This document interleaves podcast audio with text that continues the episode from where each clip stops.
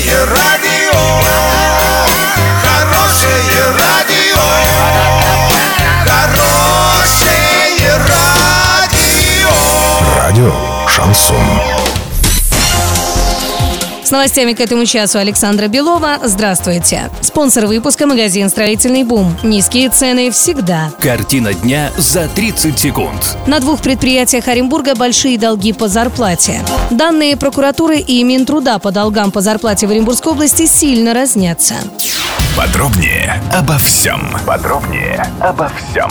На двух предприятиях Оренбурга образовались значительные долги по зарплате. У компании «Урал-Электрострой» долг 15 миллионов рублей более чем перед 150 работниками. У ЗАО «Силикатный завод» 20 миллионов рублей. Их должны 200 работникам. Также задолженности имеет ряд частных охранных предприятий. Тем временем, по итогам 2018 года в Оренбургской области задолженность по зарплате в общем составила 71 миллион 800 тысяч рублей. Однако, по данным исполняющего обязанности министра труда и занятости Оренбургской области, в регионе на конец 2018 года задолженность по зарплате составила 7 миллионов 400 тысяч рублей. Возможно, речь идет о разных методиках подсчета, однако логического объяснения пока нет.